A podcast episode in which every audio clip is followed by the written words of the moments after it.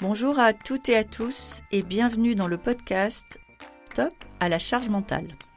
Le podcast qui décode le stress et ses sources dans l'entreprise.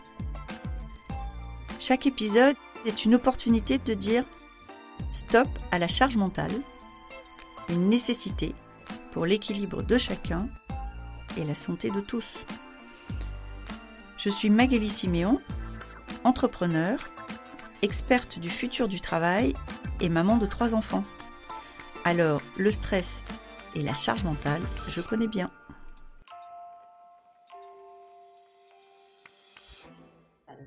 Je reçois Jean-Philippe Descras. Jean-Philippe Descras a renoncé et vous allez comprendre à quoi en écoutant ce podcast. Euh, avec Jean-Philippe, on s'est aussi posé une question. Est-ce que se libérer de notre charge mentale n'est pas aussi une forme de résistance à un système capitaliste qui déraille un petit peu Je vous laisse vous faire votre propre opinion. Bonne écoute. Bonjour Jean-Philippe. Bonjour Magali. Bienvenue parmi nous. Est-ce que tu veux bien te présenter pour nos auditrices et nos auditeurs? Bien sûr. Alors je m'appelle euh, Jean-Philippe Descartes, euh, j'ai 36 ans. Aujourd'hui euh, investi dans de la sensibilisation face à l'urgence sociale et écologique de diverses manières. Je pense que c'est ce qui me définit le, plus en termes de qui je suis et ce que je fais. Peut-être pour vous dire que mots, euh, en fait, démarre une thèse bientôt sur la transformation des modèles économiques des entreprises face aux limites planétaires. Et à côté de ça, j'ai un podcast qui s'appelle Oser, qui euh, propose de s'interroger sur les mythes et croyances du capitalisme néolibéral sur euh, cette, cette cinquième saison, mais qui de manière générale s'intéresse à l'engagement pour un monde durable. Je suis aussi l'auteur d'un livre qui s'appelle Le courage de renoncer sur la difficile bifurcation des élites face à l'urgence écologique et je donne des cours aussi dans l'enseignement supérieur pour intégrer ces questions de limites planétaires dans des cours de business et, euh, d'économie. Ça, c'est pour euh, bah, qui je suis aujourd'hui, ce que je fais. Et sinon, pour peut-être mon parcours, quelques mots. Je suis diplômé d'HEC en 2010. J'ai été entrepreneur pendant euh, une dizaine d'années, beaucoup à l'étranger, en Asie, aux États-Unis et, en Europe, dans des startups de e-commerce, publicité en ligne et jeux vidéo, avant de prendre conscience de l'urgence écologique et de décider de dédier 100% euh, de mon temps donc là et d'en faire la ligne directrice de ma vie. Sacré projet. Première question rituelle et, qui nous permettra de revenir sur tous les sujets que tu viens d'évoquer. Pour toi, c'est quoi la charge mentale? Alors, pour moi, qu'est-ce que c'est que la charge mentale? Alors, c'est marrant parce que j'ai donné un cours en anglais à l'université Champollion d'Albi il, y a deux ans euh, sur ce sujet pour euh, justement euh, animer en fait un, petit groupe d'une dizaine d'étudiants et voir en fait comment est-ce qu'ils réagissaient euh, sur question en fait de féminisme et d'écoféminisme. On avait lu un texte qui était un petit texte de théâtre la charge mentale. Alors ça, me revient par rapport à ça. Je devais définir moi la charge mentale en dehors un peu de ce travail que j'avais fait. C'est ce que moi j'appellerais ou je définirais charge mentale. mais c'est tout simplement en fait un surplus on va dire, ou euh, un poids implicite, impensé quelque part dans son cerveau qui fait que euh, on est toujours en train de se poser la question de petites choses à faire soit dans le quotidien, soit dans le monde professionnel pour les enfants. Et, et dont on sait qu'on est responsable dont on a la charge et la responsabilité. Je ne sais pas si c'est hyper clair comme définition. Ah, si c'est hyper clair, euh, j'avais pas encore notion de impensé. Qu'est-ce que tu, tu dis point impensé Ça veut dire quoi pour toi en fait? Euh, bah, Quand je dis impensé, en fait, c'est que, que c'est intéressant de la définir comme quelque chose qui n'est pas forcément euh, explicite, à leur sens où euh, ça va être une responsabilité qu'on porte, qui est évidente pour tout le monde en fait, généralement au sein du foyer ou même dans un groupe d'amis ou de collègues, euh, mais euh, mais qui mais qui va être impensée explicitement au sens où où on ne va pas forcément en parler. Qu'est-ce que toi, par exemple, là tout de suite, tu as dans ta charge mentale? Qu'est-ce que j'ai dans ma charge mentale? J'ai toute la liste de ce qu'il faut que je, je fasse aujourd'hui à la maison pour donc le ménage, la cuisine les courses, la lessive, tout un tas de préparatifs pour ma future thèse sur des dossiers administratifs et tout un tas de pressions diverses et, euh, et variées sur une énorme bibliographie à lire aussi pour préparer euh, cette thèse dans les meilleures conditions. Donc en fait, ta charge mentale à toi aujourd'hui concrètement, c'est tout ce que tu as à faire dans la journée ou les jours qui viennent, tant pro que perso. Ouais. C'est les deux. Voilà, exactement, ouais. Tu te sens comment en fait quand tu penses à ta charge mentale? Tu penses à ta charge mentale des fois en dehors de ce moment où je te pose la question? Oui. Tout le temps? Oui, oui, tout le temps. Tout le temps. Ouais, ouais. C'est. Mais alors j'aime bien me faire des listes. Hein, tu vois derrière moi, il y a, y a un tableau et ces tableaux avec à peu près tout ce qu'il faut que tout ce qu'il faut que je fasse et ça me permet de me vider la tête de, de l'avoir écrit en fait. Sinon oui, j'y pense assez, fréquemment. C'est une pression aussi, c'est ça qui est marrant dans le sens où euh, si finalement euh, toute la liste n'est pas évacuée dans la journée, bah la journée n'est pas forcément réussie quoi. Ah oui, d'accord. D'accord, il y a cette pression-là de, l'objectif et du résultat. Ouais, mais alors après, je ne sais pas si ça c'est vraiment de la charge mentale ou autre, ou si c'est moi juste une histoire de, pression que, que, je me mets tout seul, efficacité ou au résultat.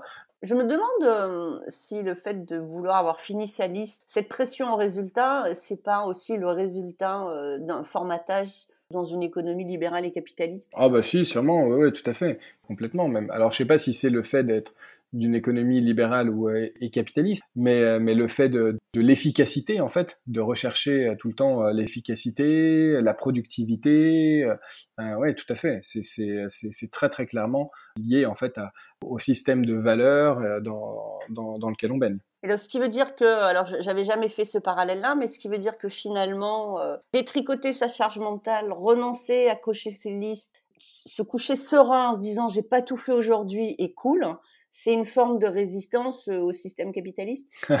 Je sais pas.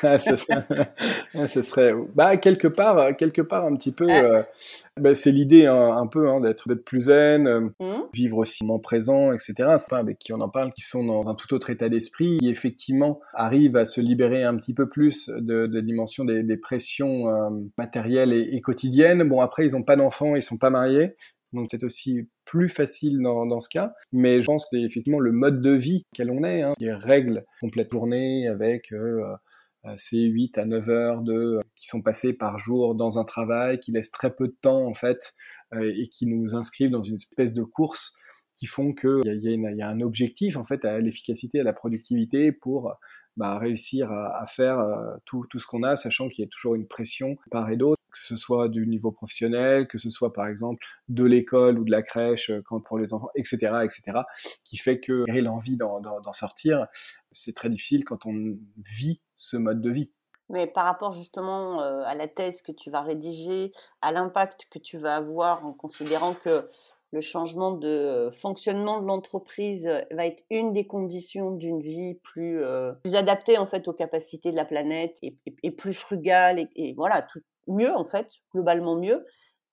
Est-ce que un des changements, c'est pas des changements justement dans nos propres postures? Parce que finalement, cette course à cocher nos listes, à atteindre, et derrière on peut un peu dériver, à avoir, à obtenir, à réussir, c'est aussi quelque chose qui nourrit le moteur de cette machine qui fonctionne plus très bien. Ouais, ouais, tout ce que tu décris, euh, c'est effectivement c'est tout ce qui est lié à la société de consommation. C'est comment est-ce qu'on dé, euh, détricote la société de consommation. Il y a un très bon bouquin qui est sorti euh, récemment d'un chercheur maître de conférence à Saint-Étienne. Plus son nom, il a un nom un peu italien, mais le bouquin s'appelle La fabrique du consommateur, je crois, où il revient sur justement toute la mise en place de la société de consommation et son développement au cours des 150 dernières années. C'est très intéressant de voir comment on a drastiquement changé de mode de vie en assez peu de temps en fait.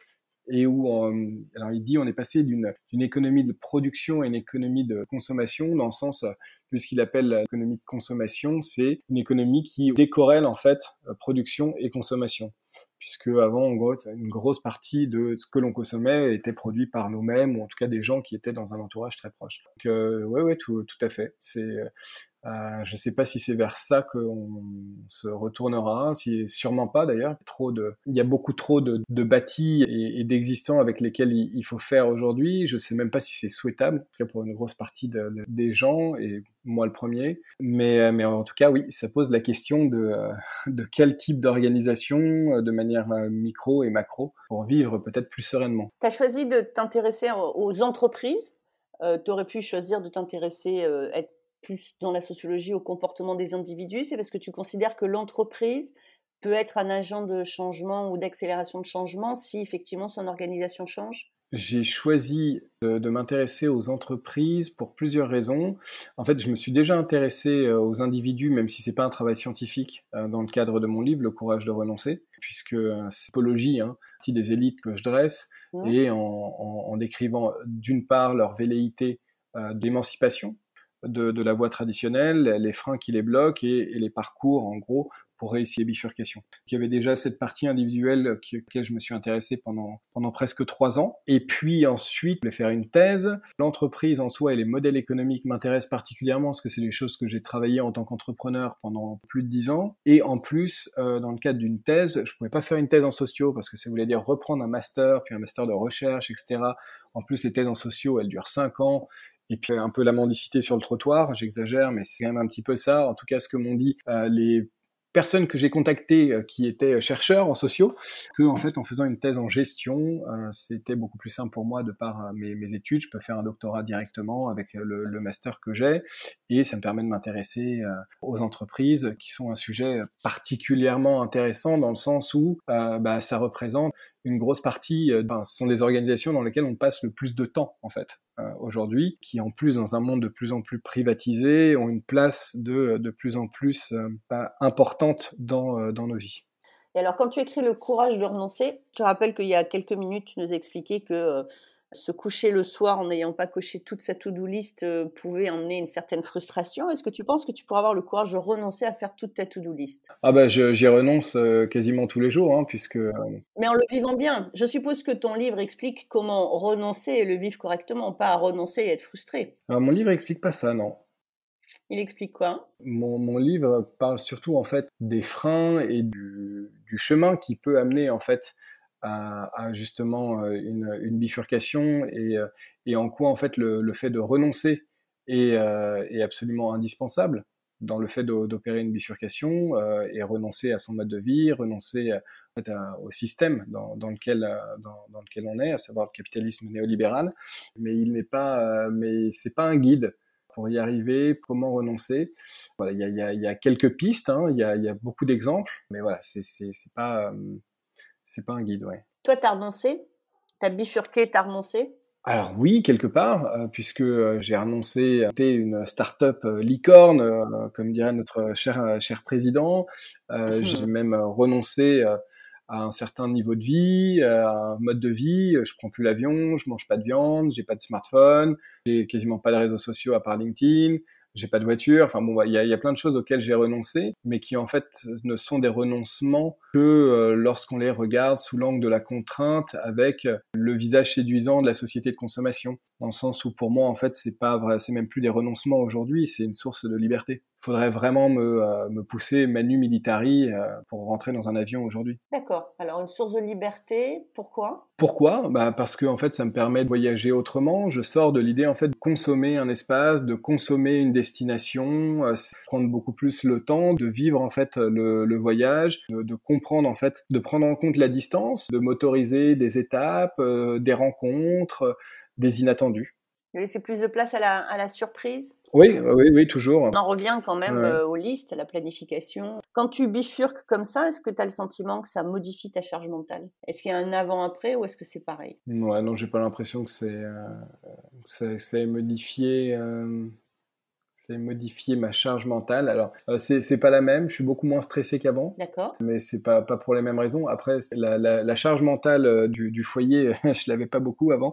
Euh, c'est, on rigole souvent avec les copains en disant je, je, suis un peu passé de ma mère à ma femme, hein. mais c'est voilà, mais, euh, très très euh, très clairement, euh, même si voilà, j'essaie de, de, faire partie quelques hommes qui, qui participent un petit, un petit peu plus, mais très clairement la, le gros de la charge mentale du foyer est, est, chez ma femme. Mais après au niveau professionnel, c'est j'ai beaucoup moins de, de, pression, mais je pense pas qu'on pourrait appeler ça de la charge mentale par rapport à l'idée de réussite ou de, de, de succès. Je mettais beaucoup de pression auparavant sur l'idée de réussir à avoir des résultats, de faire grossir la boîte, etc. Aujourd'hui, ça m'intéresse absolument pas du tout et, euh, et du coup, je, je j'ai plus les mêmes indicateurs en tête et donc voilà, moins de moins de stress par rapport à ça. Et si on reprend ta définition initiale euh, euh, sur le surplus et, et, et, ce poids qu'on se trimballe mais qui est impensé, moi je pense que la, la, pression peut faire partie intégrante de la charge mentale en fait. Finalement, ce truc qui nous met en tension d'une façon ou d'une autre ou qui génère de l'inconfort, en fait c'est ça in fine. C'est-à-dire que, et parce que tu as utilisé le terme de surplus, c'est-à-dire euh, c'est quand même qu'il y en a un peu trop. Mmh. C'est que la dose n'est pas juste Et, ouais, tout à fait, et je suppose, oui, je considère que la, la pression qu'on peut ressentir fait partie de, de la charge qu'on se met aussi. Finalement, la charge mentale, dans la façon dont tu le, la définie au départ, on est un peu sur une injonction inconsciente. Ouais, tout à fait, tout à fait. Et c'est vrai que quand je disais sur plus, que je, je pense beaucoup au fait que c'est euh, c'est toujours lié euh, au fait de, de, vouloir plus que le temps ne, ne, ne le permet euh, en, euh, en, fonctionnant à, à rythme à rythme humain. Et c'est c'est un peu ça en fait qui rend ce, cette charge assez assez délétère ou nuisible en fait. Euh, mmh. puisque euh, puisque c'est euh, c'est ah mince j'ai oublié de faire ci et il faut encore que je fasse ça etc sans en fait se poser sans sans prendre le temps et où, du coup on en vient à réaliser ces actions dans un but purement de de, de résultat sans en fait donner un certain plaisir à le faire typiquement la, la cuisine oui. Alors c'est il faut bien évidemment avoir la chance de, de, de, de pouvoir se le permettre. Et je discutais avec un ami, pareil, qui, euh, qui une grande inspiration, qui lui a assez peu de charge mentale, et qui me disait, voilà, je prépare le riz au lait et je, je le touille pendant une heure, une heure et demie, etc. Bon, faut avoir le temps hein, de touiller le riz au lait hein, pendant, pendant une heure et demie, effectivement. Il me dit, mais c'est presque un processus de méditation, en fait, de, de, de le faire. Bien sûr. Et où, du coup, euh, c'est pas l'idée de on va finir euh, le riolet au plus vite pour qu'il soit prêt, pour qu'il soit mangé, pour qu'il soit consommé. Non, non, pas du tout. C'est en fait tout ce, ce, ce processus de, euh, de, de, le faire et de, et de cuisiner mmh. fait partie intégrante en fait, d'une certaine relaxation, d'un plaisir, d'un temps pris pour soi. Mais je, je n'avais jamais vu euh, comme ça, et, et, et, ce sera un peu le mot de la fin, mais finalement, euh, faire en sorte de se décharger euh, de cette charge mentale et d'être plus dans le plaisir de faire que la volonté d'atteindre le résultat. C'est quasiment une forme de résistance au capitalisme, je trouve, finalement. Bah oui, oui. Je l'avais jamais vu comme ça. Non, non, c'est vrai. C'est faire en sorte que c'est ne pas chercher l'efficacité. Euh, c'est euh, c'est bah, mon épouse se moque souvent de moi en disant mais c'est le temps qu'il te faut pour plier le linge. Je dis bah oui, mais je, je cherche pas à le faire rapidement en fait. Hum? C'est alors bon, bien évidemment, hein, si c'est moi qui m'occupais de tout, euh, il n'y a pas grand-chose qui serait frais dans la maison. Euh, donc, euh, c'est parce qu'à un moment donné, faut aussi un peu s'activer. Donc, heureusement qu'elle est là. Mais oui, c'est en fait, c'est ça, c'est pourquoi en fait chercher à faire vite. Eh ben, écoute, merci beaucoup, Jean-Philippe. C'était très très intéressant. Tu salueras ton épouse de notre part. bah, avec grand plaisir. Merci beaucoup, Magali, pour l'invitation. Merci beaucoup d'avoir été avec nous aujourd'hui. Cet épisode vous a plu? N'hésitez pas à me laisser une note. Envie d'en savoir plus? Abonnez-vous directement depuis votre appli de podcast préféré. Et si vous souhaitez me confier votre histoire sur le stress en entreprise, contactez-moi via notre site Lily facilite la vie. Le lien est dans la description. Je vous donne rendez-vous la semaine prochaine pour un nouvel épisode de Stop à la charge mentale. Merci et à bientôt